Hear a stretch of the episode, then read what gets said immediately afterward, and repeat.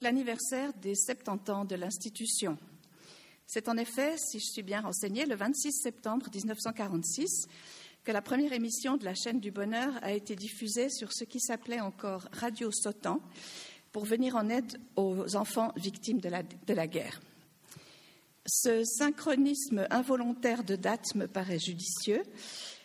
Vous avez toutes et tous certainement entendu parler de la manifestation liée à cet anniversaire qui s'appelait Cœur à cœur, qui s'est déroulée à Lausanne juste avant Noël, destinée à lutter contre la précarité en Suisse.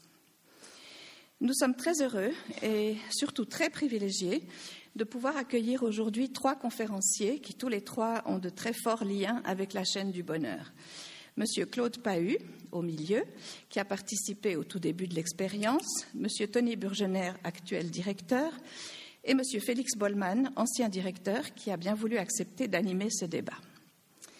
Quand j'ai téléphoné à Monsieur Pahu pour lui demander s'il viendrait nous parler des débuts de la chaîne du bonheur, il m'a répondu très honnêtement qu'il n'était arrivé dans l'aventure qu'en 1947. Je lui ai dit que je pensais que ça suffisait pour en faire quand même un pionnier. Et comme me disait quelqu'un tout à l'heure, M. Pahu a accompagné toute notre vie.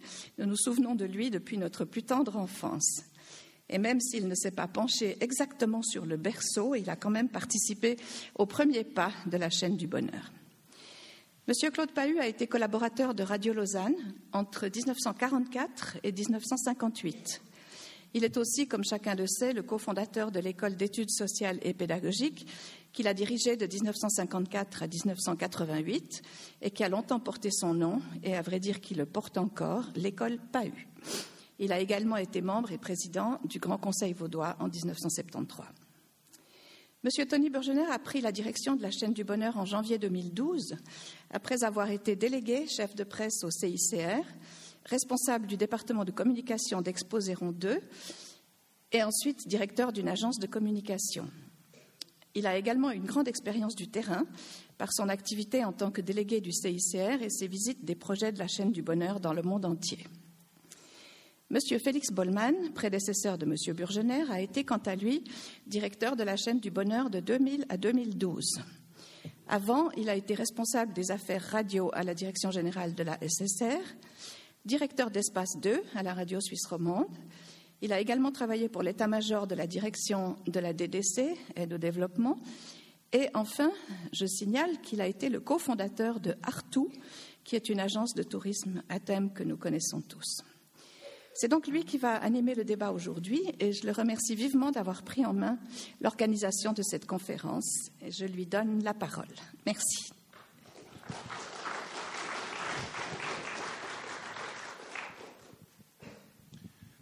Bonjour mesdames, bonjour messieurs. C'est un, très grand plaisir d'être cet après-midi avec vous. Et surtout, c'est pour nous un très grand privilège d'avoir Monsieur Pahu avec nous, M. Claude Pahu, qui a été quand même membre de l'équipe initiale de la chaîne du bonheur. On a connu la chaîne du bonheur tous à des étapes différentes, que ce soit lui, bien entendu, euh, mon prédécesseur euh, Jean Martel, peut-être le nom, vous dira quelque chose, moi-même, ou respectivement Tony Bourguener ici, euh, et chacun a, dû travailler dans son contexte euh, une chaîne du bonheur qui en soi était chaque fois unique. Vous tous ici, vous avez probablement cotisé l'une ou l'autre fois. Je vous remercie de tout cœur déjà pour, euh, pour ce geste.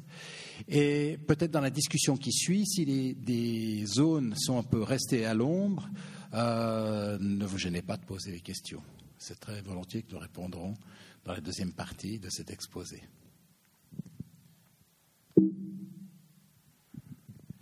Voilà, donc maintenant, je ne suis pas un très grand expert de la technique. Ça, le père fondateur, ou celui qui est reconnu comme père fondateur, Roger Nordman. La chaîne du bonheur en, plusieurs étapes, il faut l'expliquer de la manière suivante. D'une part, c'était une émission de radio et tout, tout, tout, tout, tout au début, on s'est imaginé que ce n'était qu'une émission de radio. Et c'est devenu complètement autre chose par la suite. Cette émission a commencé dans l'esprit de la chaîne en, le 26 septembre 1946. En 58, c'était la fin de l'émission régulière, semblerait-il avant, par contre, mais la date officielle que moi j'ai toujours trouvé dans les documents, quelque part qui est resté, c'est 58, mais on va nous dire la vérité dans un petit moment. Ensuite, c'est devenu une émission à but caritatif, événementiel. Donc, lorsqu'il y avait une catastrophe, lorsqu'il y avait un, but de collecte, on faisait l'émission euh, autour de la chaîne du bonheur. Mais pas uniquement suite à un événement tragique, ça pouvait être un spectacle. Euh, ça s'appelait les Nuits étoilées à l'époque pour euh, les, dernières qu'il y a eu. C'était d'ailleurs un, sujet qui n'a jamais fait l'unité nationale là autour.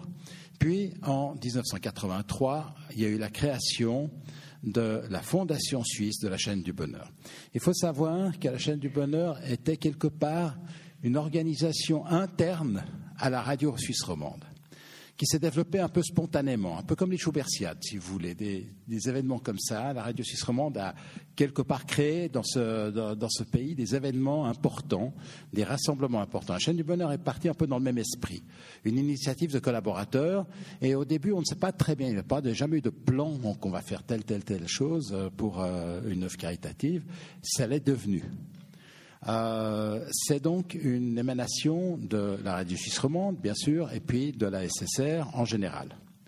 Euh, en, 50, en 1983, lorsque la fondation a été créée, c'était sur incitation de la direction générale de la SSR, parce qu'on a découvert que le budget de la chaîne du bonheur était à peu près équivalent à celui de la radio romande, suite à plusieurs années de bonne collecte. Et euh, ça en devenait gênant. C'est le département qui avait signalé ça à la SSR pour dire mais dis donc, la radio romande a un budget complètement entre guillemets couvert par la chaîne du bonheur. Il faudrait séparer les deux choses puisque la concession ne va pas jusqu'à créer la chaîne du bonheur, ne va pas jusqu'à créer une organisation caritative. Donc assez rapidement, en 83, euh, sous l'égide du directeur général d'alors, euh, M. Schurman, euh, c'est la fondation qui s'est créée. Puis la chaîne du bonheur a progressivement pris une dimension un peu plus autonome, mais reste toujours très très attachée à la SSR. Elle fait partie de la famille intime de, la SSR. Moi-même, j'en suis entre guillemets un produit, puisque je sortais de la direction générale de la SSR avec une, opportunité de, reprendre la chaîne du bonheur. Et donc, si vous voulez, le contact interne entre la chaîne et la SSR est resté par les, par les gens, d'une part, euh, aussi par le fait que le conseil de fondation, aujourd'hui, puisque c'est une fondation, est dominé à majorité SSR. Voilà. C'était ce que je voulais dire, simplement fixer un peu le, cadre institutionnel dans lequel on est. Alors, on va retrouver. Attendez, je reviens en arrière, excusez-moi. Voilà. Juste un instant. Est-ce que là. Voilà. In jeder Stadt, in jedem Dorf, in jedem Haus der Westschweiz, wo Radioapparate stehen,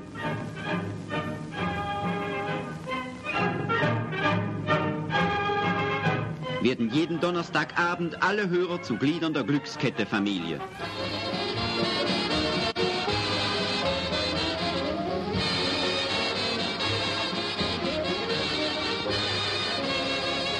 Roger Nordmann et Jacques Roland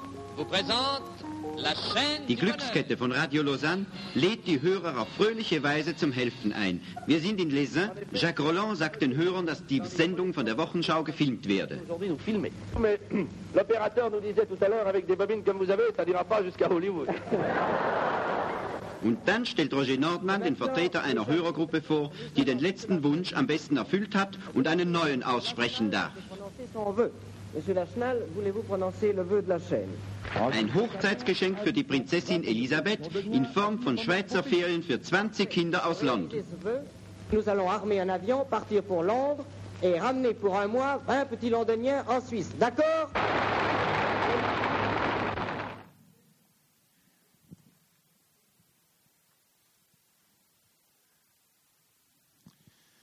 Voilà.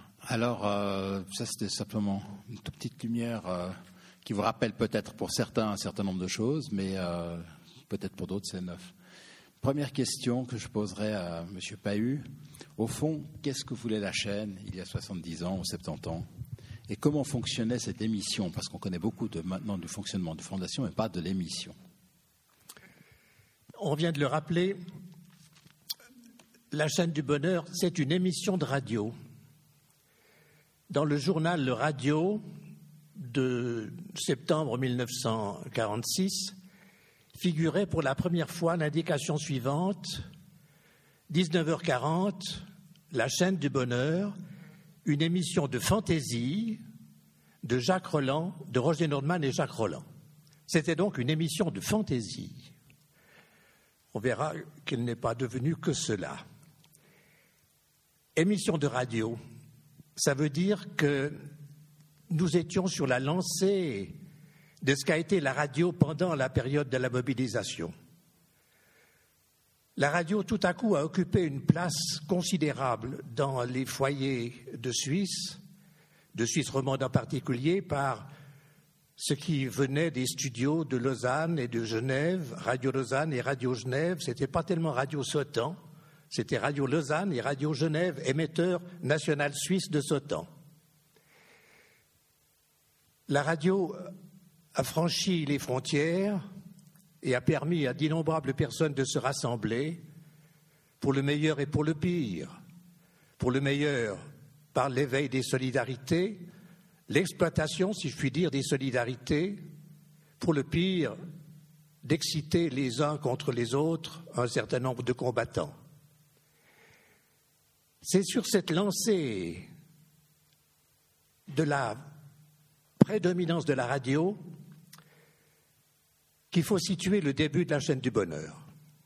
La chaîne du bonheur, c'est le résultat de la collaboration, de l'entente, de l'amitié de deux hommes de radio.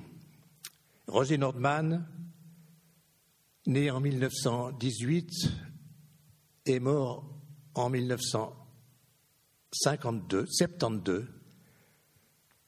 à la suite d'une course à pied dans les bois du Jura. Et puis Jacques Roland, de quelques années son aîné, 1916, mort il y a pratiquement dix ans. Roger Nordman, dessinant brièvement sa carrière, parce qu'elle est révélatrice de ce qu'il est devenu, c'est un fribourgeois d'une famille juive. Il nous rappelait volontiers qu'il avait été comme petit garçon caillouté dans les rues de Fribourg. Des études de droit menées parallèlement à de longues périodes de service militaire et une passion jamais éteinte de la radio. Il entre à la radio en 1945.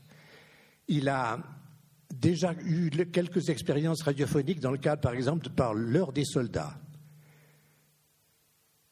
Il est obsédé de communication et d'expression orale et verbale.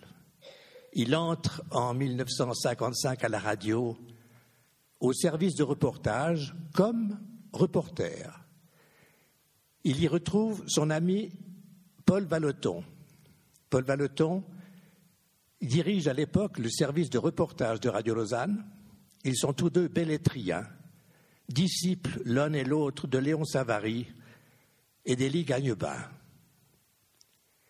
Il est passionné de radio, cet homme, et rencontrant dans les couloirs Jacques Roland, qui lui travaille à la radio depuis 1941, il est l'auteur du fameux Bonjour de Jacques Roland, et ils décident ensemble de faire une émission. Mais laquelle? C'est là que je vais vous lire un texte de Roger Nordman écrit à l'occasion du dixième anniversaire de la chaîne du bonheur. Au risque d'être ridicule, écrit Roger Nordman dans la revue Pour tous, dont quelques-uns d'entre vous se souviennent certainement. Au risque d'être ridicule, il faut bien que je donne ici mon sentiment sur ce qu'il y a de plus attachant et de plus émouvant dans la radiodiffusion pour tenir le terme radiodiffusion, on disait aussi TSF, c'est de pouvoir, au même instant, atteindre des quantités d'auditeurs. Et je rêvais de les réunir, quitte à choisir un dénominateur commun qui ne doit rien à l'art ou à la beauté pure, mais qui donne cependant à chacun d'exprimer ce qu'il y a de meilleur en nous. C'est à la faveur d'une de ces lettres dites boule de neige que me vint à l'esprit l'idée d'une série de réalisations se raccrochant l'une à l'autre par la récompense qui serait offerte à celui qui aurait pris, pour nous aider, l'initiative la plus généreuse. Mille dangers menaçaient la réalisation de ce projet. Un grand écrivain l'a dit, on ne fait pas de bonne littérature avec de bons sentiments, ni de bonnes émissions, hélas. C'est là que Jacques Roland allait donner sa mesure. Doué d'une merveilleuse intuition, il allait toujours tomber pile sur le mot qu'il fallait pour sauver une situation, et je vous jure qu'il en a sauvé quelques-unes. C'est que dans la chaîne du bonheur, nous étions, par vocation, presque toujours entre les larmes et le rire. Mais à l'instant précis où j'allais me laisser entraîner, exprimant en appuyant trop l'émotion vive qui m'étreignait, Jacques coupait les fusions. Enchaîne, petit, enchaîne. C'était le signal d'alarme. Jacques Roland, musicien, mais polémiste, chansonnier, critique, à l'esprit de répartie inaltérable. C'est de cette rencontre de ces deux hommes que naît la, la chaîne du bonheur en 1946. La première émission, elle a été enregistrée au coup de soleil. Pourquoi au coup de soleil? Parce que à l'époque, tout le monde était proche les uns des autres dans le domaine de l'expression radiophonique, tout le monde se connaissait, Radio Lausanne était une petite maison d'une trentaine de personnes, des administrateurs, des réalisateurs, des, des producteurs, des techniciens, une trentaine de personnes, aujourd'hui sept ou huit cents. C'est chez Gilles, au coup de soleil, parce qu'Edith sera baptisée marraine de la chaîne du bonheur, que se déroule la première émission on lui a certainement soufflé un vœu, parce qu'il fallait bien démarrer. Le vœu que Edith profère, c'est d'écrire une lettre à Winston Churchill. Winston Churchill, il est en Suisse à ce moment-là. Quelques jours auparavant, le 19 septembre, il a donné sa fameuse conférence à Zurich, appelant l'Europe à s'unir. Alors le vœu qui est proposé, c'est d'écrire une lettre de reconnaissance à Churchill. Pas tellement pour son idée d'unir l'Europe, mais pour tout ce qu'il a fait pendant la guerre de 39-45. Une belle lettre, plusieurs lettres arrivent. C'est l'occasion pour moi de dire que, à la faveur du succès de la chaîne du bonheur et du nombre de courriers, lettres et paquets reçus à la Sala, le postier de la Sala s'est vu gravir de plusieurs classes.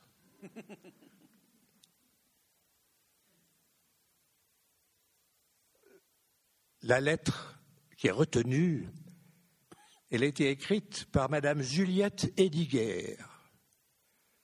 Ce nom ne vous dit pas grand-chose. C'était une des premières militantes du suffrage féminin. Elle habite à. Son mari est notaire. Elle a écrit une très belle lettre. Et c'est chez elle que la prochaine émission, selon le, tournus de la chaîne du bonheur, va se réaliser et à son tour, elle émettra un vœu qui est de procurer des marraines aux mutilés de la première armée française qui vient de longer la frontière suisse pour rejoindre les champs de bataille du sud de l'Allemagne. Voilà comment la chaîne est partie. Avec cette caractéristique de se vouloir non pas triste et compassé, mais de réunir les gens autour d'éléments simples, de chansons, de rires, comme le relève euh, Jacques Roland tout à l'heure, euh, Roger Dourdon tout à l'heure, toujours à, bord de broche entre l'émotion et les rires. Et c'est ça qui fait la, la chaîne du bonheur, avec le talent de Jacques Roland d'amener des slogans, d'amener des, des rites.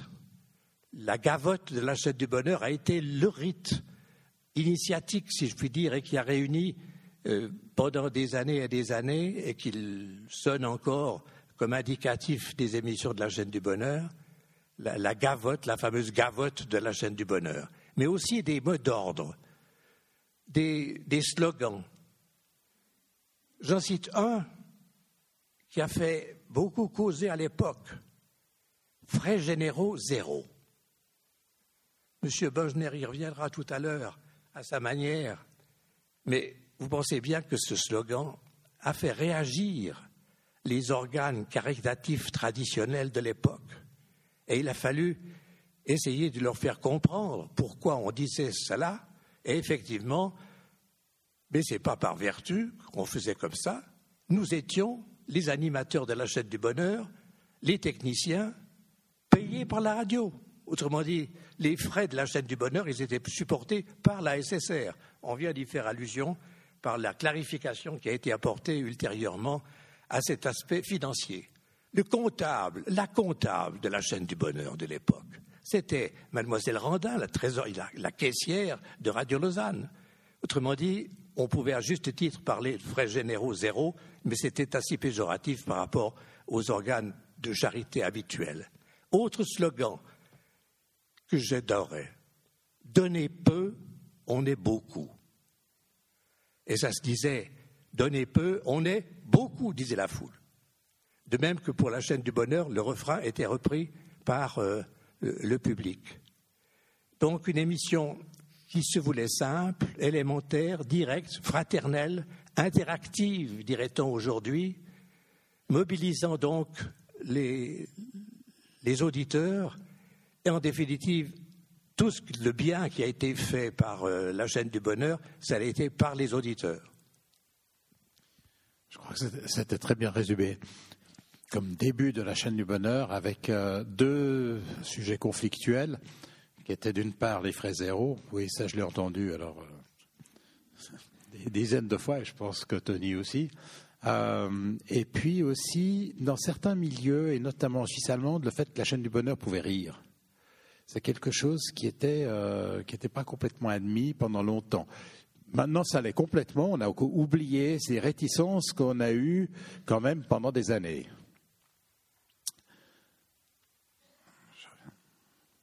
Voilà.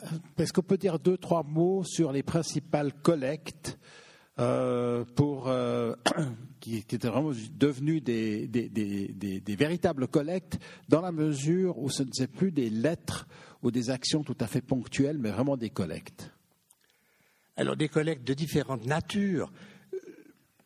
J'en cite au hasard enfin, un certain nombre. Par exemple, l'idée de demander aux médecins de donner à la chaîne le produit de leur première consultation. Ça a marché. On a demandé aux politiciens de céder leurs jetons de présence. Ça a marché aussi. Et puis, on a sollicité d'une marque de voiture que je ne citerai pas de la donner, de donner son dix millième produit. Ça a marché. Autre idée de génie, ça c'est des trucs de, Nordman qui inventé ça au fur et à mesure. Il y avait une idée de génie par jour, disait-on. Surtimbrage des lettres. Au lieu de, payer un, franc 10 ben, ou un franc, on mettait un franc 10 ou un franc 20. Et la poste, figurez-vous, la disponibilité de la poste, mais aussi le, le talent de Nordman pour convaincre l'administration postale de ristourner le surtimbrage supplémentaire. Et on a fait d'une idée deux coups, en ce sens qu'il y a eu une exposition des timbres, des, enveloppes surtimbrées. Ça a marché à merveille. Autre idée de, de qualité, l'impôt bougie. Combien mettez-vous de bougies sur votre sapin de Noël? Vous payez pour autant d'impôts bougies. Autre idée, impôt bonheur. Le nombre d'enfants ou de petits-enfants que vous avez, vous payez euh, au poids. Et une famille a répondu, on a tous passé sur la balance. Donc des, trucs comme ça, mais extraordinairement inventifs, drôles et suggérant la, euh, vraiment de, passer à la caisse, si je puis dire. Il y a aussi eu des collectes très insolites. Si, dès, le tout début, il y avait déjà des collectes qui étaient très, très sérieuses, notamment les inondations de la plaine du Pau, euh, des inondations en Lorraine, on a eu deux fois des intempéries euh, qui se suivaient d'assez près, le, de coups de grisou à Maligne, c'est des choses euh, très tristes. Il y a eu d'autres d'autres collectes qui étaient qui aujourd'hui font terriblement sourire, collecte de cigarettes pour les personnes âgées en EMS. À l'époque, on disait en asile. Alors, à ce propos, une ravissante histoire. Effectivement, la lutte anti-tabac n'était pas à la mode. Hein.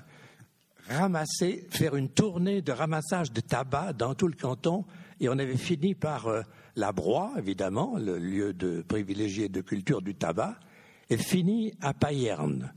Je nous vois toujours, pour euh, montrer la popularité dont la chaîne du bonheur bénéficiait, je nous vois toujours défilant dans les rues de Payerne, bondées de monde, en tête de la caravane, la voiture, la vieille Chrysler de Radio Lausanne, surmontée d'un haut-parleur qui beuglait la chaîne du, qui beuglait la gavotte, et puis derrière, comme une papa mobile, une décapotable dans laquelle Roger et moi étions debout sous les hurrahs de la foule. Ça, c'était dans les rues de Payerne.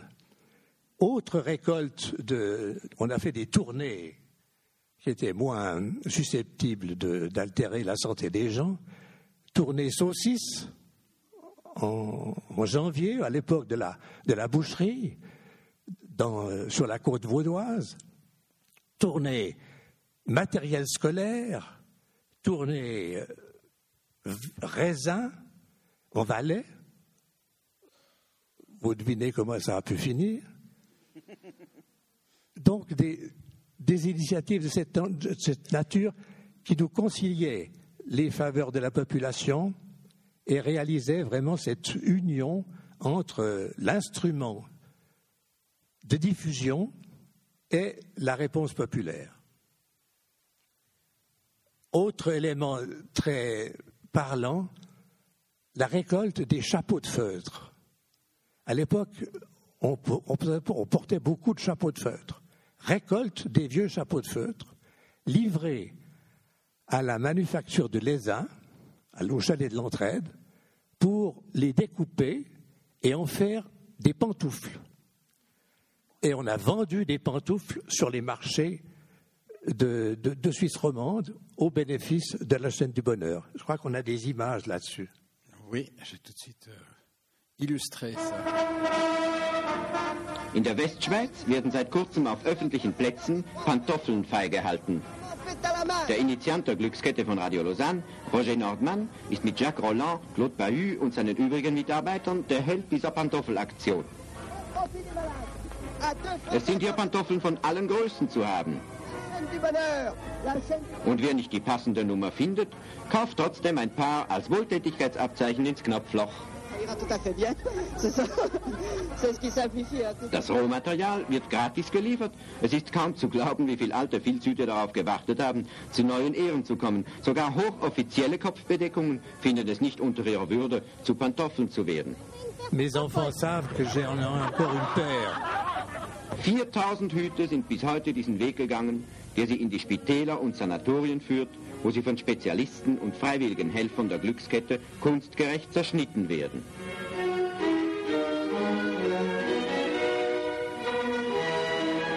Die so vorbereiteten Stücke gelangen in die Hände der Kranken und Genesenden, denn das ist der Sinn dieser neuen Glückskette-Aktion. Durch Arbeits- und Verdienstmöglichkeiten neuen Mut zum Leben, neue Kraft zur Genesung in die Krankenseele zu tragen.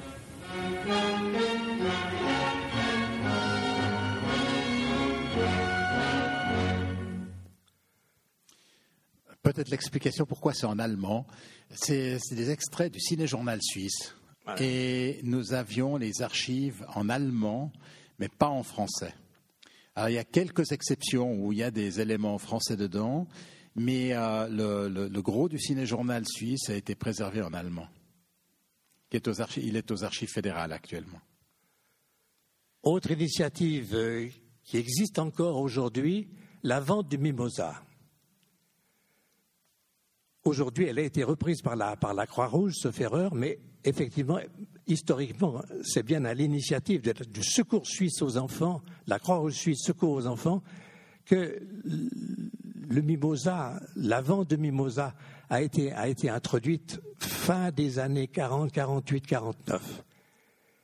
Les, la ville de Cannes a pris l'initiative d'envoyer, et pour, les faire, pour la faire vendre, des, brassées de, de mimosa au bénéfice d'enfants suisses en reconnaissance de ce que la Suisse avait fait par le secours aux enfants pendant la période de la mobilisation, accueillant des petits-enfants français euh, en Suisse euh, en romande et en Suisse en, général.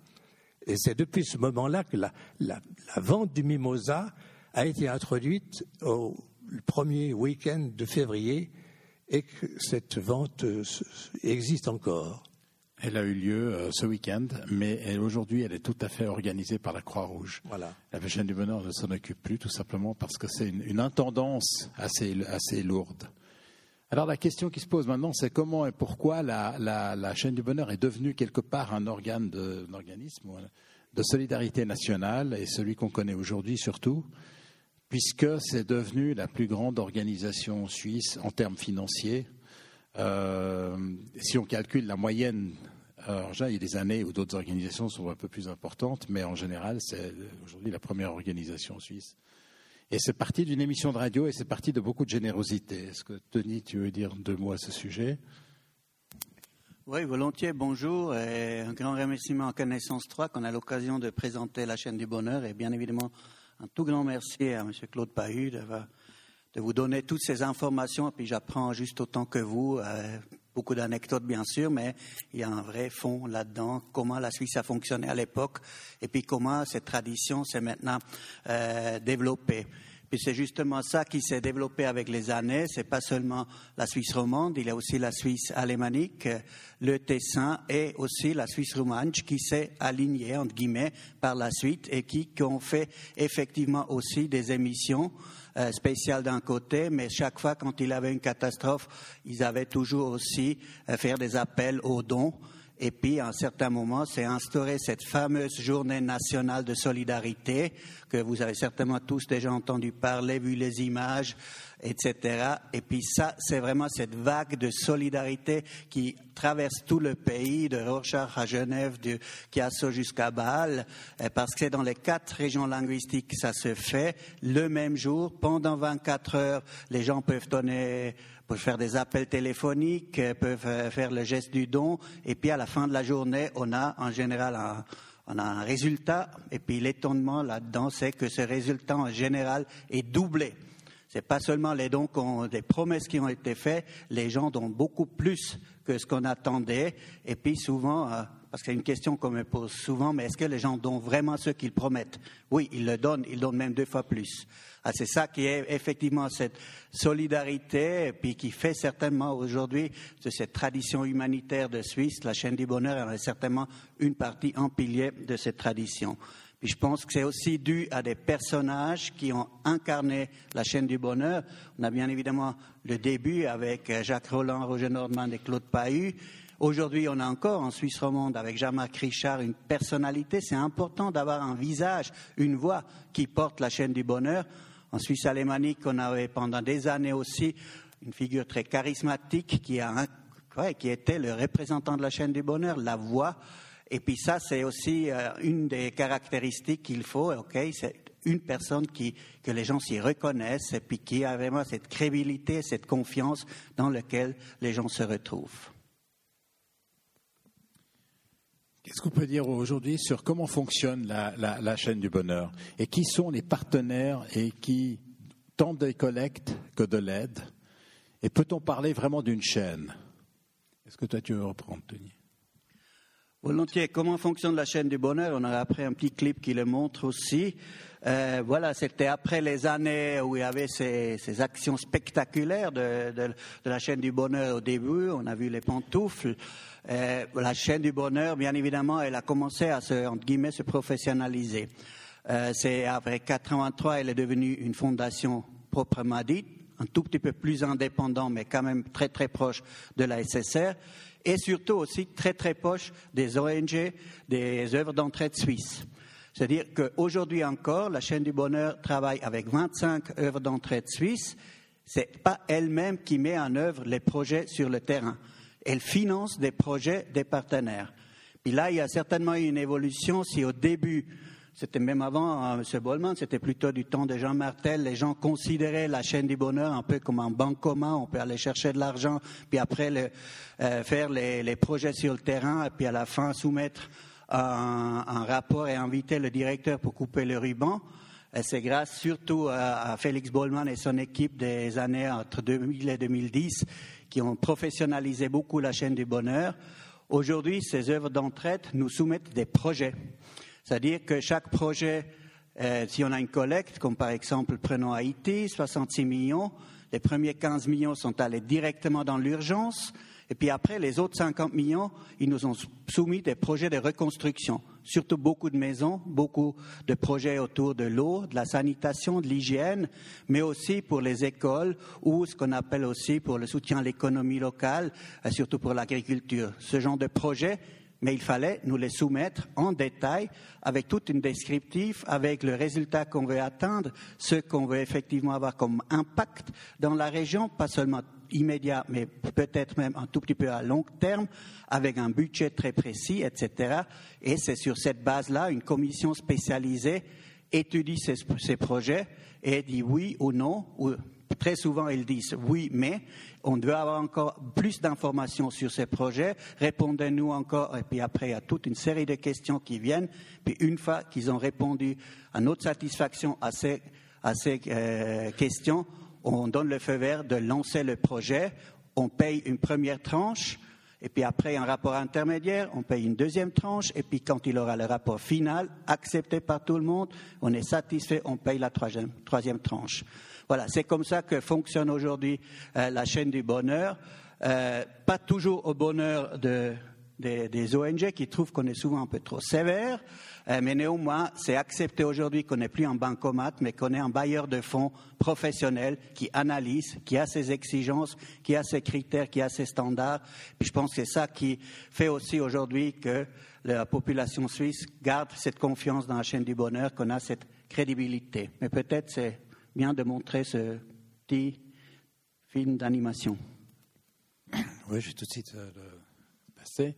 Mais le, point, il faut bien comprendre qu'il y a eu ce changement, ce basculement qui a eu lieu dans les années, je pense, euh, fin des années 80, début des années 90, euh, où la chaîne du bonheur, qui était une organisation avec oui, beaucoup de bonheur aussi, des actions comme on a vu, les pantoufles, etc., s'est transformé en organisation euh, financière, financière importante, et euh, sont apparus également les, les, premiers éléments politiques avec certaines organisations d'entraide qui ne voyaient pas ça d'un très bon œil. La chaîne du bonheur devenant une vraie concurrence. Et l'idée, c'était ensuite de ne pas faire une concurrence, c'est de réunir tout ce monde et donc ce que la chaîne du bonheur a fait, et travailler d'un côté avec les médias et surtout des personnes fortement engagées personnellement, comme euh, on a parlé de Jean-Marc Richard, Roland Jeanneret en Suisse allemande, et bien d'autres encore, et d'un l'autre bout avec des organisations d'entraide suisses solides que l'on connaît. Ce n'a pas toujours été un travail facile, je ne vous cache pas, euh, mais finalement c'est devenu une vraie chaîne. Alors, juste une petite animation deux minutes pour voir comment ça fonctionne.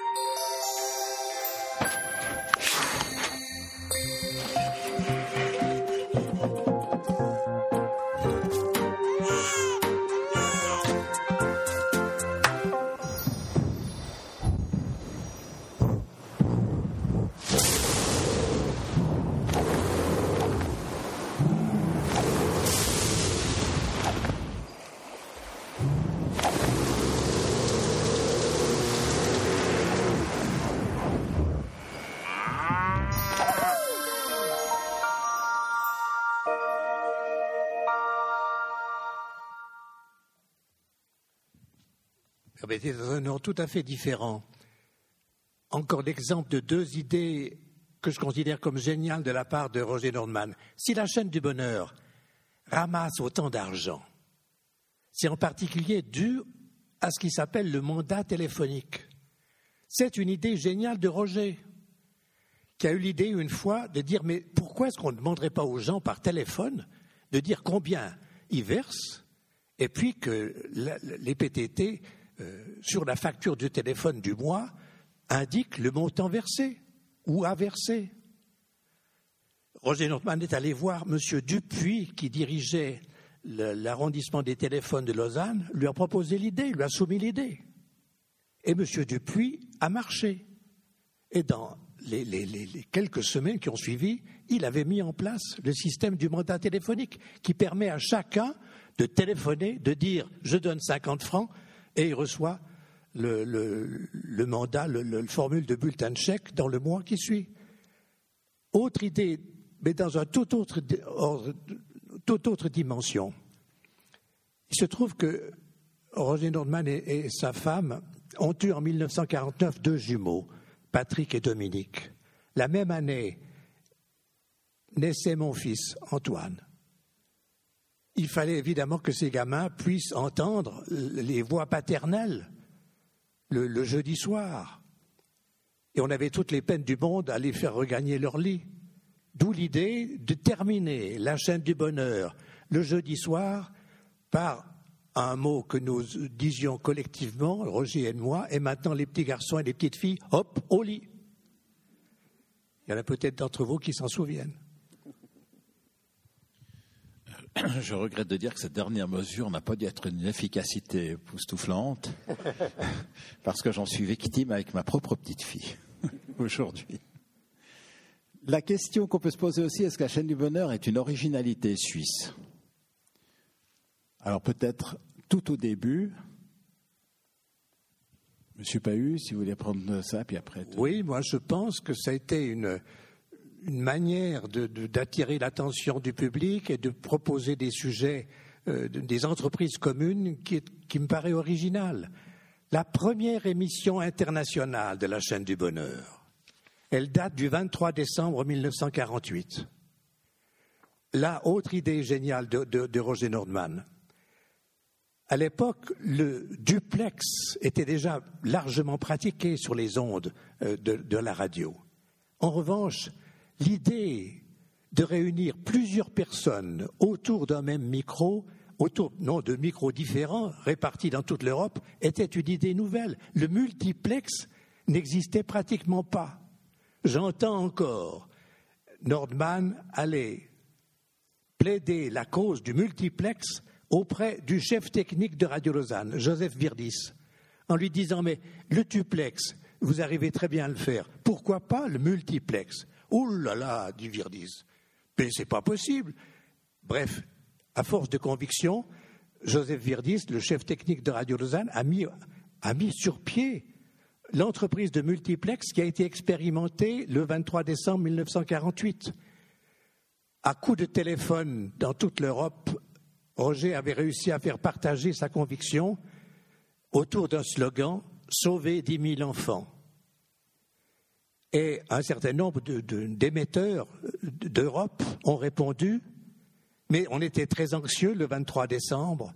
Est-ce que à 20 heures, les, les gens qui étaient, engagés, il y avait des Français, des Italiens, des Allemands, des Autrichiens, Radio Monte Carlo, est-ce qu'ils allaient être là? Le 23 décembre à 20h On appelle ici Radio Lausanne, chaîne du bonheur international. France, êtes-vous là? On se demandait s'ils allaient être là. Ils étaient là. Ça a été un petit miracle. Ça a commencé par euh, des sonneries de cloches des capitales d'Europe, et puis un chant d'enfants, la berceuse de Mozart chantée à bouche fermée.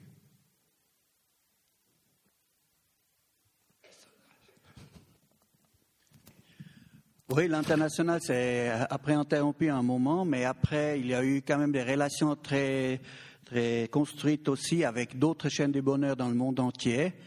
Les seuls qui fonctionnent comme nous et qui ont été fondés juste avant la chaîne du bonheur, c'était Radio Helpen en Suède. C'est effectivement eux qui avaient lancé aussi en tant qu'une émission radio. C'était exactement le même modèle et puis c'est resté aujourd'hui encore le même modèle. Et puis après, il y a dans d'autres pays, mais ça beaucoup plus tard, dans les années 80 plus ou moins, 90, ils se sont beaucoup d'œuvres d'entraide nationales se sont chaque famille dans les pays ensemble pour faire des collectes conjointes. C'était plus venu de, la radio-télévision, c'était les ONG eux-mêmes ensemble qui ont fait euh, une association commune et puis qui font des appels aujourd'hui conjointes euh, avec l'appui aussi de la radio-télévision. Ainsi, on a en Angleterre le Disaster euh, des comités. Euh, en Allemagne, on est Action Deutschland hilft. En Autriche, on a Nachbarin Not. Euh, même au Japon, ils ont une plateforme japonaise.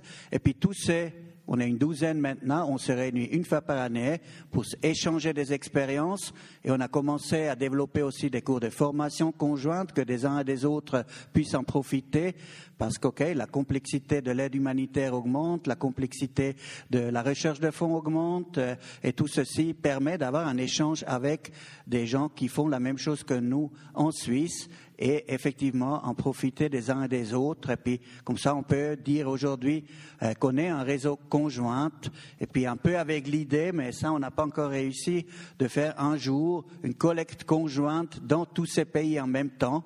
Euh, peut-être à la prochaine grande occasion, malheureusement, on risque d'en avoir une, euh, on pourrait envisager de le faire ensemble euh, par les radios-télévisions, mais aussi essayer de mettre dans le bain des acteurs internationaux aujourd'hui qui sont dans la communication bien plus puissants encore et qui risque de venir dans nos pays. Euh, vous avez vu même, vous-même déjà vu, il y a eu des collectes de fonds via Facebook qui ont très bien marché aussi en Suisse, mais pour des organisations américaines, euh, ça c'est clair que c'est un des dangers qu'on connaît aujourd'hui, qu'il est par ces médias sociaux euh, une globalisation aussi du geste du don principe, on peut rien avoir contre tout ça, mais c'est clair qu'il faut essayer euh, de suivre ça de près et effectivement de, veiller que euh, le côté euh, de la solidarité nationale, de la tradition humanitaire en Suisse, on prend pas un coup comme ça. Alors, depuis que la fondation existe, on a eu un certain nombre de très grosses collectes. Alors, quelles furent les principales collectes des entre guillemets des temps nouveaux de la chaîne du bonheur? il y a d'une part la, première vraiment très très grosse collecte qu'on a eue, c'est Gondo. Euh, vous vous souvenez certainement, on l'appelait ça Gondo, mais en fait c'était des intempéries en Suisse, euh, notion beaucoup plus large que simplement Gondo. Gondo a simplement eu le plus de victimes, malheureusement, et était directement menacé. L'existence du village était menacée. Euh, et là, on est parti très très très vite avec avec cette collecte, puisque la catastrophe, vraiment Gondo, a eu lieu un 14 octobre, c'est un samedi, à 10 heures du matin, et la, collecte a démarré à midi. Donc euh, la, la, la, réaction était rapide, mais ce n'était pas que Gondo qui était touché. Il y avait bien d'autres endroits qui étaient touchés, comme par exemple, ça vous donne simplement deux exemples. Ça, c'est la ligne de train pour Zermatt, euh, d'une part, qui passe à Stalden, donc près de, près de Viège, près de chez toi, euh, Tony. Et ça, c'est ce qu'il y a eu à Baltscheder. Heureusement, pas de victimes à Baltscheder, euh, mais tout le village, le haut du village, toutes les villas nouvelles, toute la nouvelle zone était couverte. Vous voyez la hauteur du gravat, vous pouvez vous imaginer euh, ce que ça signifie pour les habitants. Et puis, Stalden, ben, tout simplement, tout, ce qu'il y avait le long de la voie de chemin de fer se trouvait sous 2,50 mètres d'eau, euh, avec le, débordement de la rivière. Autre catastrophe euh, très, très, très importante, euh, je reviens rapidement, c'était 70 millions la collecte. Autre catastrophe extrêmement importante, ça a été le tsunami. On en a tellement parlé euh, où, tout le monde dit oui, oui, le tsunami, il y en a un peu trop. Le tsunami a démarré un, un 26 janvier. Euh, nous avons appris les premières informations euh, le 26 janvier à 7h30 du matin. Et les, informations à l'époque, c'était la Thaïlande est touchée par une grave catastrophe. En fait, c'est les hôtels de Thaïlande qui étaient touchés parce que les villages de Thaïlande n'étaient pas construits au bord de la mer. Et donc, il y a eu un certain nombre de victimes malheureuses euh, qui étaient presque tous des touristes ou des employés d'hôtels. Mais quand on a vu l'ampleur de la catastrophe par la suite, cette image-là, où vous voyez quelques palmiers qui émergent, c'est tout simplement tous les quartiers nord de Banda Aceh, une région avec en, environ 100 000 habitants. Donc vous imaginez en l'espace d'une demi-heure comment la région s'est transformée. Et ça, pas, il n'y avait pas de touristes. Pour ça, on n'a pas parlé de Banda Aceh pendant longtemps. Puis, au Sri Lanka, qui était très très violemment touché, toute la côte est du Sri Lanka, euh, il n'y a pas un village, pas une ville qui a échappé au, tsunami. Puis en Inde, tout le sud de l'Inde a été touché. Et donc, on se retrouve avec une catastrophe euh, vers comme ça, trois jours après, grosso modo. On, a, on était à 100 000 décédés, 100 000 personnes perdues. Euh, alors que le matin à 7h30, on disait euh, un hôtel de Thaïlande. Vous voyez un peu la, la, collecte a démarré également le 26 tout de suite et c'est 227 millions qui ont été rassemblés euh, et c'était le record de tous, les, de tous les temps et ça a été un travail de cinq ans par la suite pour euh, reconstruire. Ce qui me permet de simplement d'évoquer au passage euh, les deux images là sont intéressantes parce que les bateaux se trouvent à plus d'un kilomètre de la mer. Donc, euh, simplement, on a, une, on a des forces en Suisse, on a des faiblesses en Suisse. La très grande force, c'est la reconstruction. Et je pense qu'à la reconstruction, on est, j'ose le dire, parmi les plus performants, euh, parmi les tout au bon, avec des gens euh, dont on ne se soupçonnerait pas, notamment les Turcs, euh, qui sont très bons aussi dans la reconstruction. Parce qu'on a et le, le financement d'Achen est axé sur cette force.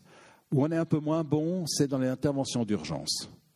Même chez nous, même en Suisse, il faut se souvenir à, Gondo, on n'aime pas beaucoup la chose, mais les premiers qui étaient sur place, c'était les Italiens. Parce que Suisses n'étaient pas capables d'arriver jusqu'à Gondo.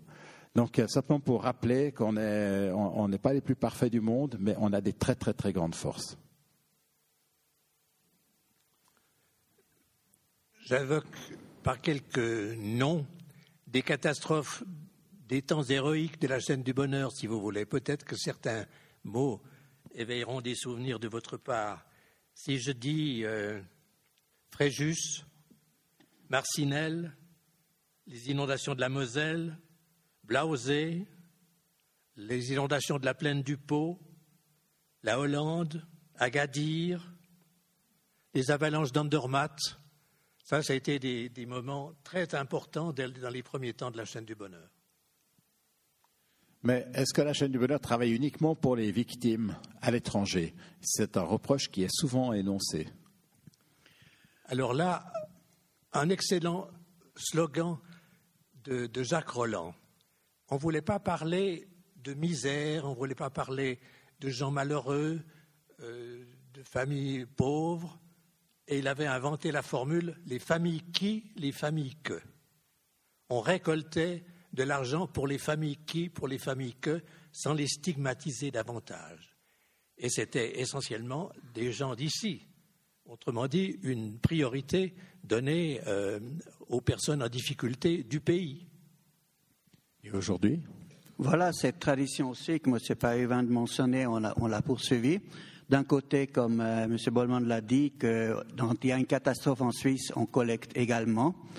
Maintenant, il y a eu effectivement en 2000 et 2005 deux importantes collectes, euh, une fois de 74 millions que Félix a mentionné pour Gondo, et puis en 2005 encore une fois 50 millions euh, pour d'autres inondations, de nouveau en Valais, en, euh, au Tessin, dans l'Oberland bernois, etc. Ça veut dire qu'on avait énormément d'argent pour finalement, pour le dire quand même vrai, pour, vu qu'on voulait axer sur des individus dans le qui, avaient des dommages qui étaient largement couverts par des assurances.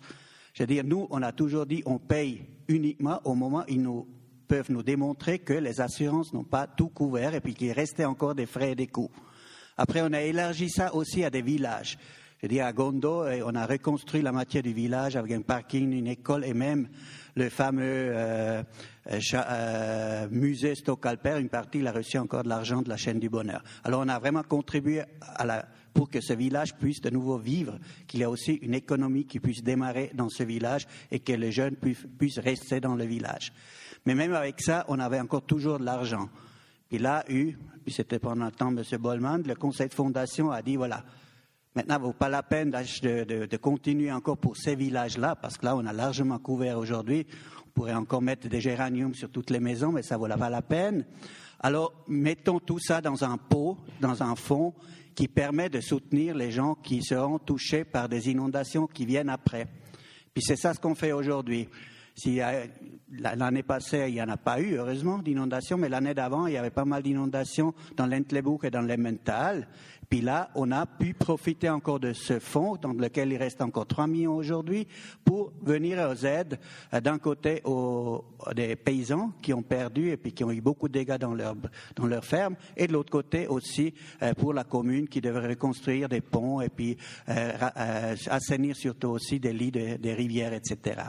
Alors on a encore des, des, des fonds à disposition, ça diminue bien évidemment, mais ce qui est intéressant souvent, qu'on nous fait justement le reproche, mais pourquoi vous ne faites pas une collecte en Suisse euh, quand il y a des inondations? Et puis voilà, on va certainement pas faire une collecte aussi longtemps qu'on a encore de l'argent, parce que c'est, selon moi, pas tout à fait correct.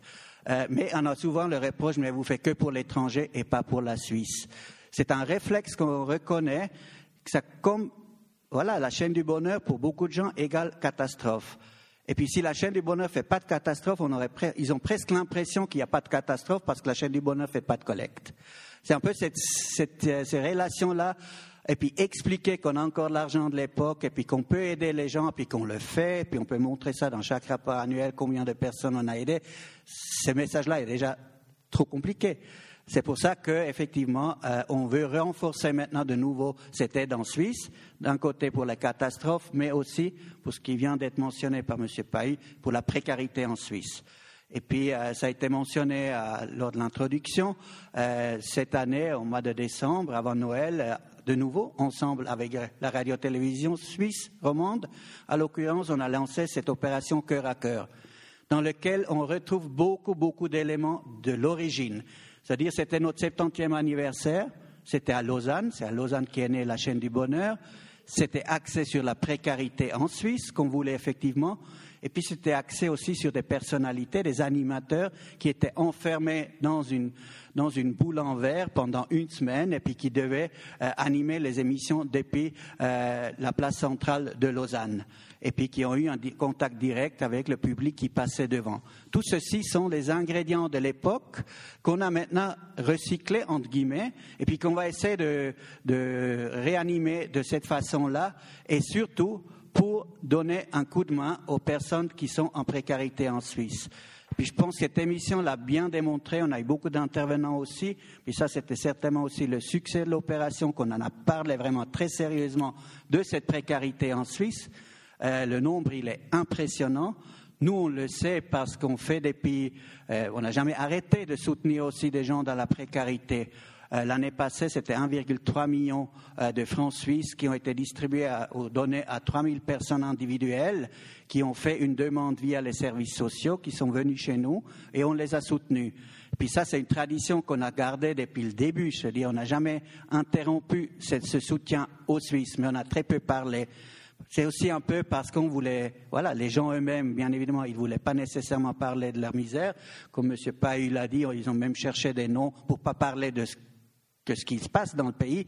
Mais aujourd'hui, je pense que la communication, elle doit être beaucoup plus directe. Il faut qu'on parle effectivement de cette pauvreté, de cette précarité pour pas mal de monde, parce que c'est une réalité qui est, clairement aussi établie en Suisse aujourd'hui.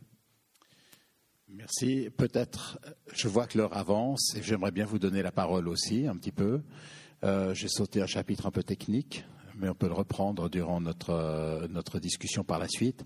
Peut-être l'avenir, simplement en, tour de, guise de tour de table, un peu quelles, leçons tirer du passé, quelles perspectives d'avenir et que souhaiterez-vous que cette, adresse, cette question s'adresse d'ailleurs à tout le monde, euh, que souhaiterez-vous que la chaîne du bonheur devienne dans 20 ans?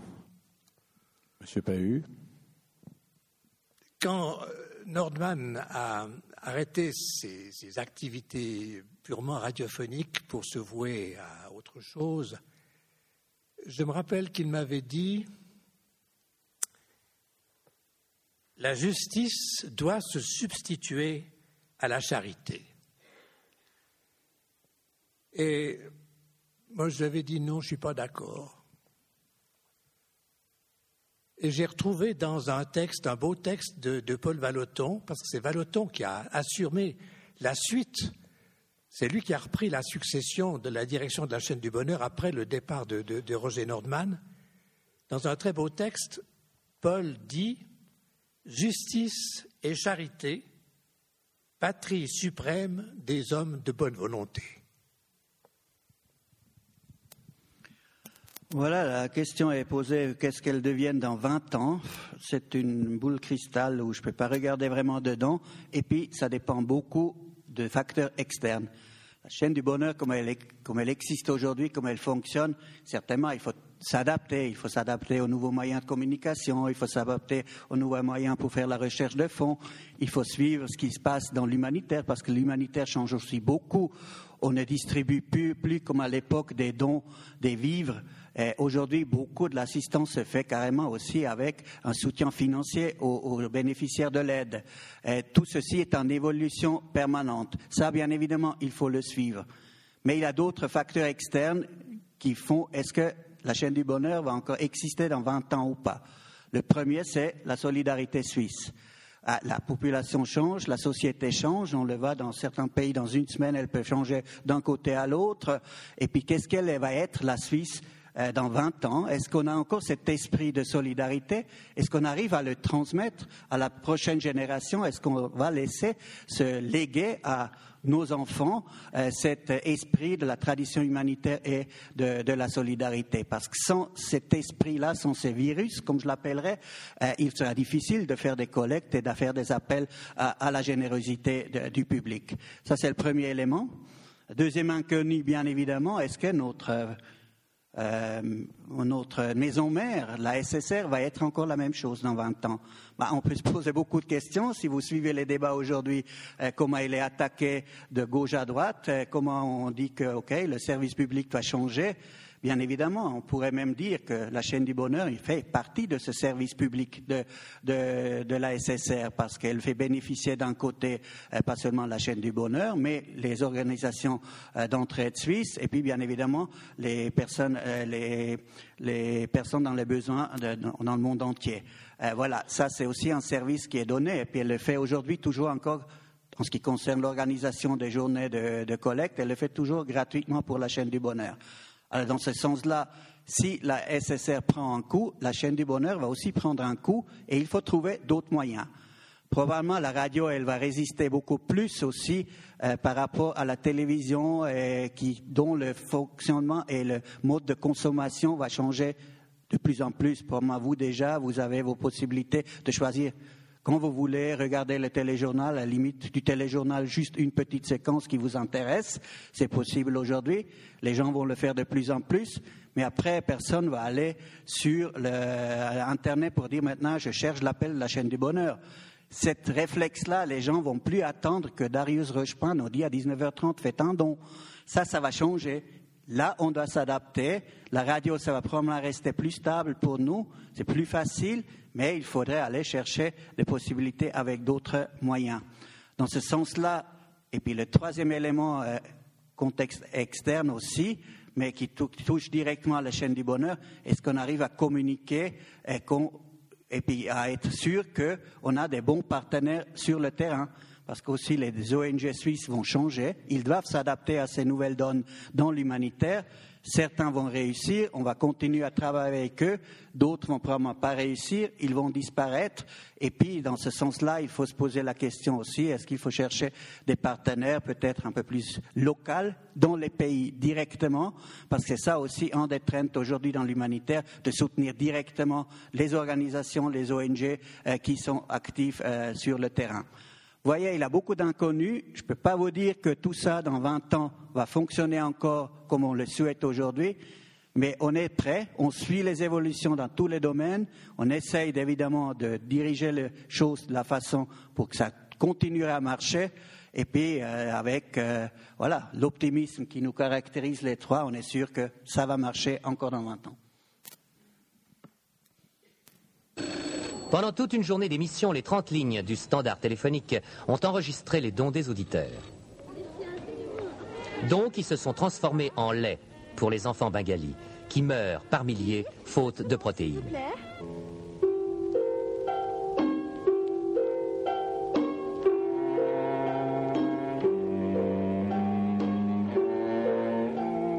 Pour venir en aide à l'Inde, qui ne peut à elle seule subvenir aux besoins des Bengalis réfugiés sur ses terres, cette campagne de solidarité a été organisée par la Croix-Rouge suisse, la Chaîne du Bonheur, Caritas, l'Entraide protestante, l'Entraide ouvrière, Enfants du Monde et l'UNICEF nous allons vous demander un effort. Nous savons que vous avez été déjà très sollicité depuis plusieurs semaines, mais aujourd'hui, il faut faire absolument un effort supplémentaire dans le cadre de cette journée d'action nationale en faveur des enfants du Bengale.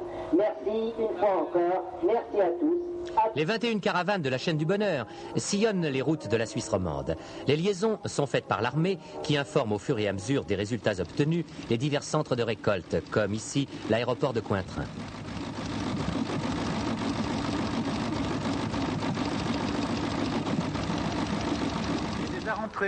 Pierre Dudan a été un des premiers artistes de notre pays à répondre à l'appel. quelqu'un, c'est Pierre Dudan. Bonjour Pierre. Bonjour, bonjour Catherine scintille de joie, chante malin. Quand on croit fort à la chance, c'est qu'elle pense sérieusement à vous. Les artistes zurichois n'ont pas tardé à leur tour à animer les collectes publiques.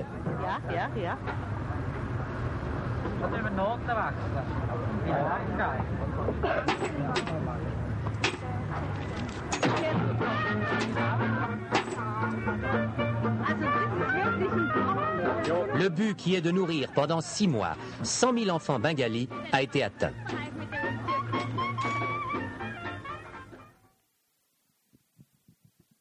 Voilà, je, cherche encore la, gavotte quelque part parce qu'elle était programmée, mais je ne sais pas où elle est passée. On est, en attendant, on est tout à fait disposé à répondre à des questions ou quelque chose qui peut vous interpeller. À qui puis-je passer la parole?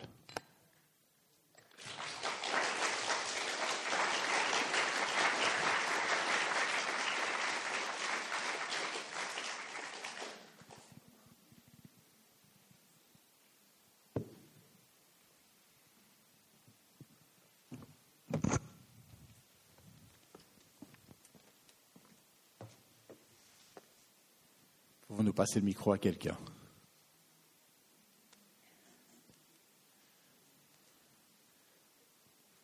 Ou avons-nous été tellement clairs qu'il n'y a pas de questions?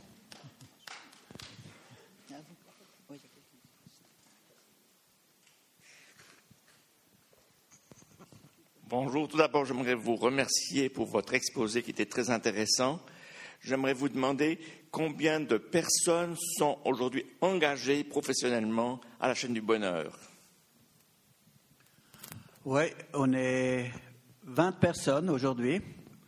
Euh, beaucoup en mi-temps, ça fait en tout cas 15 postes à plein temps. Euh, distribués dans trois catégories ou dans trois départements. D'un côté, pour ceux qui suivent les projets, c'est-à-dire leur travail, c'est de faire ces analyses des projets qui viennent euh, des organisations partenaires après, il les prépare pour aller en commission. La commission s'est débattue, il y aura plein de questions à, suivre. C'est nous, nos spécialistes des projets qui suivent.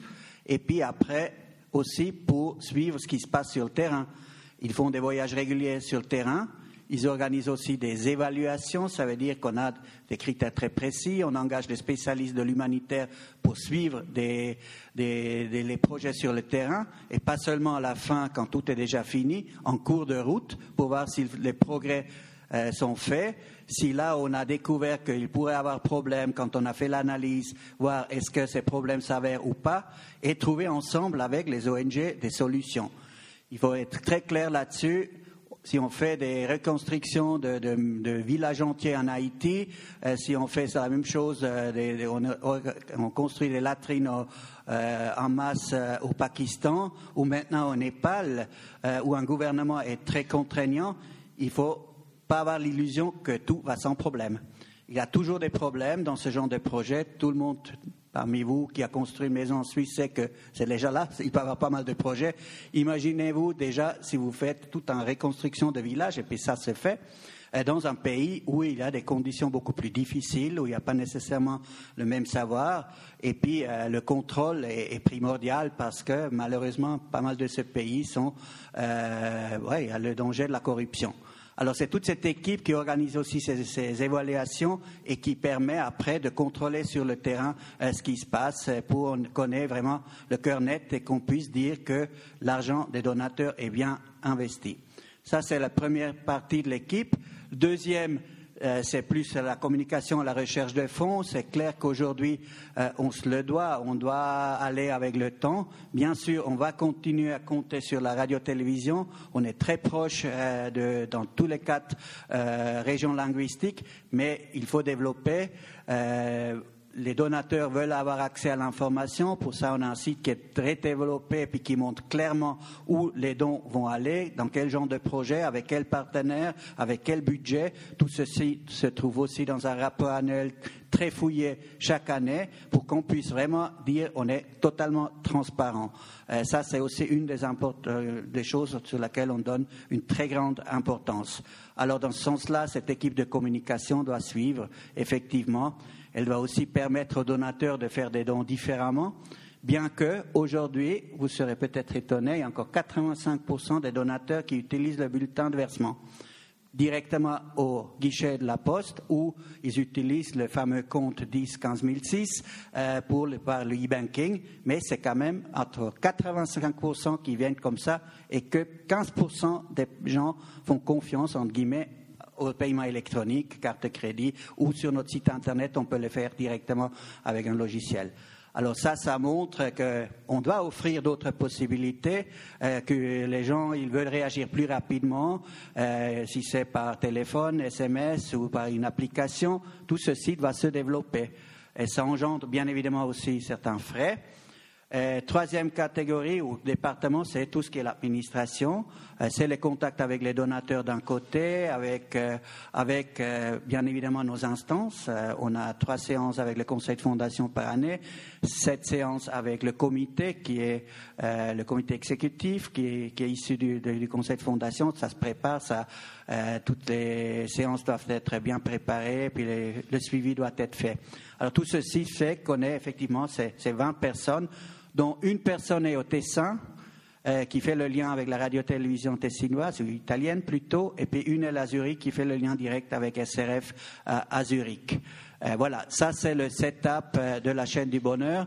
Pour un budget annuel 2016, le budget pour le fonctionnement pur et dur, c'était 3 400 000 francs. comment c'est couvert en général On peut plus dire, comme M. Pahu l'a dit, il n'y a pas de frais. il a des frais, il a effectivement 3,4 millions. Du temps de M. Bollman, bien que pour lui, ça devenait aussi plus difficile. On a dit que l'argent, quand on a des collectes, comme je vous l'ai décrit tout à l'heure, de, Haïti, 66 millions, 15 millions, 20 millions par tout de suite dans l'urgence, et puis le reste va être investi dans, des projets de, de reconstruction, où on paye au début, au milieu et à la fin. C'est-à-dire qu'il y a de l'argent qui reste à la chaîne du bonheur pendant assez bon, longtemps d'une collecte. Puis cet argent est placé. Euh, c'était plus facile dans les années 90 de le placer juste sur un compte d'épargne, et puis il avait 7%, puis ça couvrait largement euh, les, frais de fonctionnement. Euh, si vous prenez les années 2002 et 2008, bien évidemment, ce n'était pas le cas. Aujourd'hui, on arrive, en tout cas 2016, à couvrir la moitié de notre fonctionnement avec les placements. L'autre moitié, il y a un fonds de réserve qui s'est constitué justement avec les surplus des années d'avant qu'on a eu, et puis on a dû prendre deux fois sur des, sur des collectes, mais deux fois seulement jusqu'à maintenant. C'était les collectes de tsunami et de, des années 2011 où on a pris chaque fois 2% pour le fonctionnement et pour, pour constituer ces réserves. Et tout le reste est toujours allé entièrement dans les pays.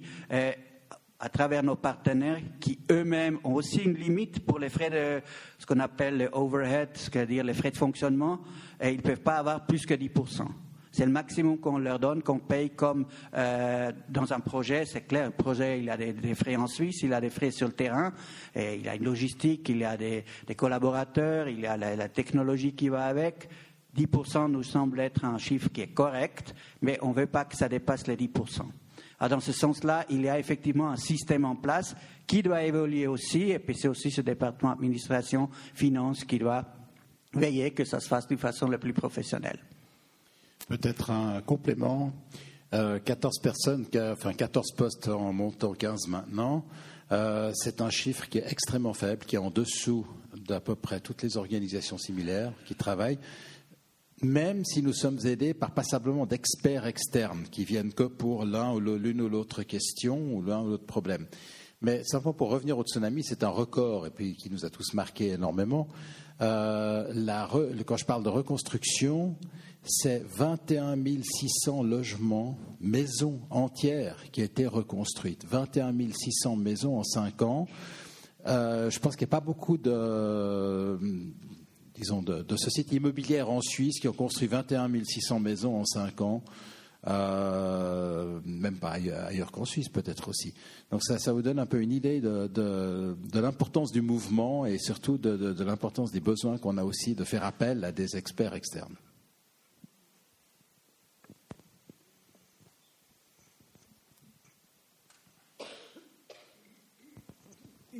quels sont les critères qui vous permettent de déclencher une, collecte euh, importante? Je prends l'exemple du Népal, tremblement de terre au Népal ou tremblement de terre en Italie. Il y en a eu deux euh, successivement. Quels sont les critères qui vous font intervenir ou pas intervenir? Oui, très bien. C'est une question qui nous est posée souvent. Puis l'exemple que vous mentionnez, soit Népal, soit Italie, est exactement les bons exemples. Népal, toutes les conditions étaient réunies. Et puis il y en a en général trois. La première, c'est que le pays concerné veut, fait un appel à l'aide internationale. Euh, sans ça, euh, on ne devrait pas faire des collectes. Euh, il y a eu quand même une toute grande exception. Vous vous rappelez tous du tsunami qui a frappé le Japon.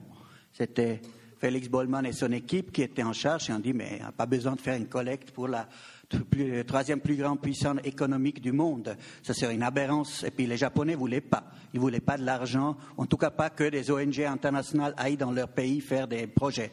Ça, c'était exclu.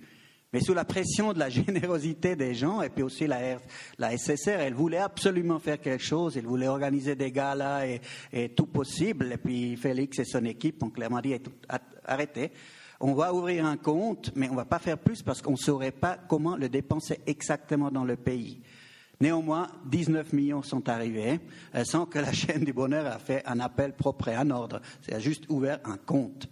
Et puis l'argent a pu être utilisé après grâce à des bonnes connexions de la Croix-Rouge suisse avec, avec la Fédération des Croix-Rouges dont le président était japonais. On a pu trouver un projet quand même concret un hôpital qui était complètement détruit euh, dans la zone où le tsunami a frappé le plus, et puis il a été euh, transformé dans un EMS euh, qui existe aujourd'hui.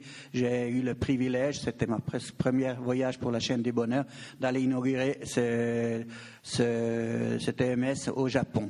Alors, ça montre, OK, les conditions doivent être remplies que l'État, et puis l'Italie, par exemple, ne l'a pas fait.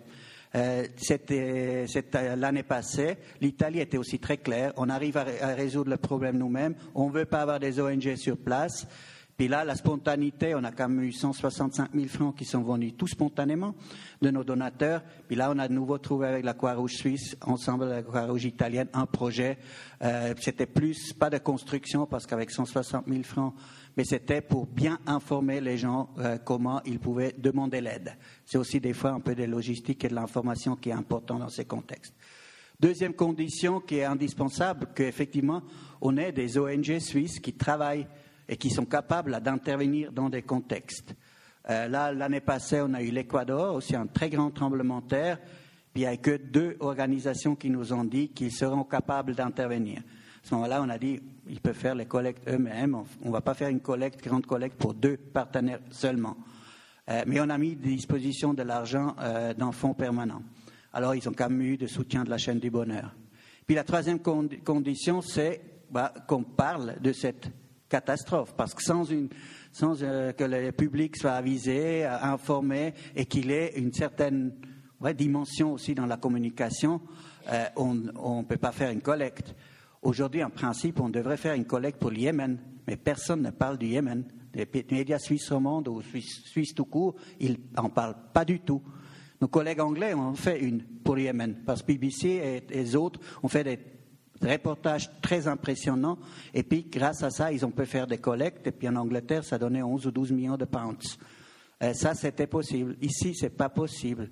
Il y a une énorme crise dans la région du lac de Tchad, euh, en Afrique actuellement, avec euh, des centaines de milliers de déplacés. Personne n'en parle. On ne peut pas faire une collecte si personne n'en parle. On l'a quand même essayé l'année passée avec la sécheresse qui a frappé Nouvelle-Afrique, l'Est et du Sud, avec le phénomène de El Niño. On a envoyé une équipe sur place, on est revenu avec du matériel, la SSR nous a soutenus, ils ont fait deux, trois reportages, mais ça ne suffit pas. Il faut vraiment une autre dimension.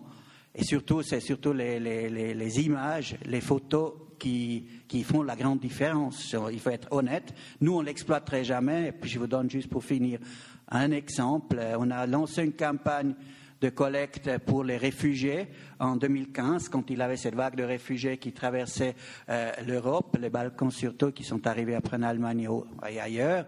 On a dit, voilà, on fait une collecte on s'attendait probablement à avoir 2 à 3 millions parce que c'est toujours plus difficile de collecter pour des situations de conflit et de réfugiés que pour des catastrophes naturelles. Mais après, il a eu cette, fameuse, image de ce garçon qui était au bord de la mer. Et puis ça, la solidarité, elle est, ouais, sur l'image. Nous, on n'aurait jamais utilisé l'image nous-mêmes dans la collecte. Mais il était partout dans les médias. Ça a fait qu'effectivement, il y a un phénomène, et puis on est arrivé à 27 millions de francs suisses voyez, des fois, c'est aussi ce genre de, phénomènes de communication qui font la différence d'une collecte à l'autre. À l'époque, le critère, enfin dans les temps anciens, c'était le vœu de l'auditeur. L'auditeur faisait un vœu, on examinait, on le trouvait intéressant ou pas, et ça démarrait ainsi. Il n'y avait pas tellement de critères aussi euh, fins et pointus que ceux que vient de rappeler euh, M. Bugner. Voilà, je crois qu'on arrive doucement à la fin de notre discussion. Est-ce qu'il y a encore une question? Voilà, monsieur là-bas, je crois que c'est la dernière question qu'on va prendre, mais on restera quelques minutes par ici si on peut en discuter bilatéralement. Alors merci beaucoup, c'était très, très émouvant. Euh, mais j'ai une question. Vous avez beaucoup parlé dans vos actions de, d'abord, il faut qu'il y ait une catastrophe, catastrophe naturelle. Euh, réfugiés, on va dire, c'est aussi catastrophe, mais c'est pas naturel. Mais au fond, vous parlez de reconstruction.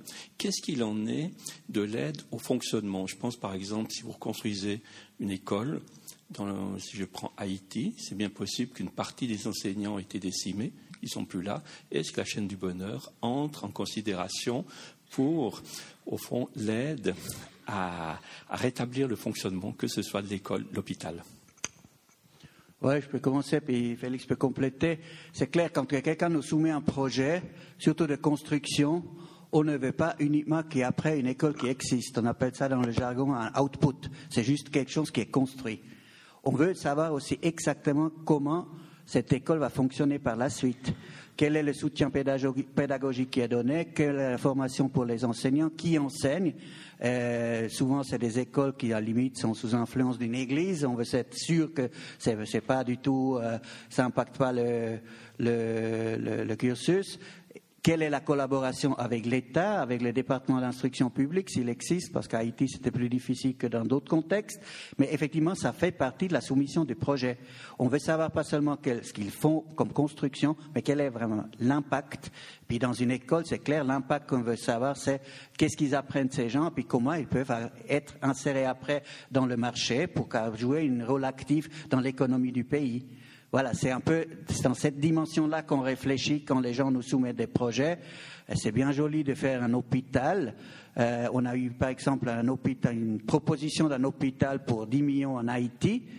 Euh, C'était soumis à cette commission. La commission a dit techniquement c'est bon. Euh, voilà, il y a le, les, bons domaines qui, qui, correspondent aux maladies du pays. Mais après, on leur a posé des questions. Euh, est-ce que c'était au bon endroit? Comment vous allez fonctionner?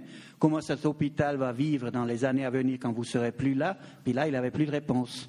Alors là, on a dit non, on ne va pas investir 10 millions dans un hôpital qui risque d'être ce qu'on appelle dans le jargon un éléphant blanc, euh, qui ne va pas servir à pas grand-chose à part de tomber en ruine. Ça, c'est la spécialité des Jeux olympiques. Mais là, on n'est pas du tout dans le même domaine. Je pense qu'il vient d'être dit est, très important et montre simplement la complexité de la tâche dans la mesure où, quand un projet est présenté, on doit toujours voir qu'est-ce qui se passe avant et quelles sont les conséquences qu'il va tirer. Le grand, grand danger, c'est que beaucoup de projets se font et on s'aperçoit après, euh, ça c'est un peu des, des leçons apprises, mais de, il y a déjà bien longtemps, on s'aperçoit après que le, bel hôpital qui était mis à disposition, eh ben, le pays même n'arrive même pas à payer les frais courants d'entretien. Je ne parle même pas de médecins et tout ça. Et dans des pays, vous avez une, une, déficience des autorités qui ne payent pas les salaires, qui ne sont pas capables d'entretenir un bâtiment, qui ne sont même pas capables disons, de changer une ampoule à leurs frais puisque le concierge n'a pas de budget. En Indonésie, nous avons dû nous battre pour que le concierge ait un tout petit budget pour changer les ampoules et les tubes néons. Ça a finalement marché, euh, mais, on a dû se battre. Ce n'était pas, dans son cahier de charge. Le, concierge était quelqu'un qui balayait, mais ne regardait pas le plafond. Enfin voilà, ce, ce genre de choses. C'est des tâches qui sont très très très complexes et qui, bon, au bout d'un moment, on a, compris un peu le système aussi, et puis on, arrive à poser les bonnes questions assez rapidement. Voilà, ceci termine un peu le, notre tour d'horizon de cet après-midi. Je vous remercie de votre attention attentive et je rends la parole. Merci.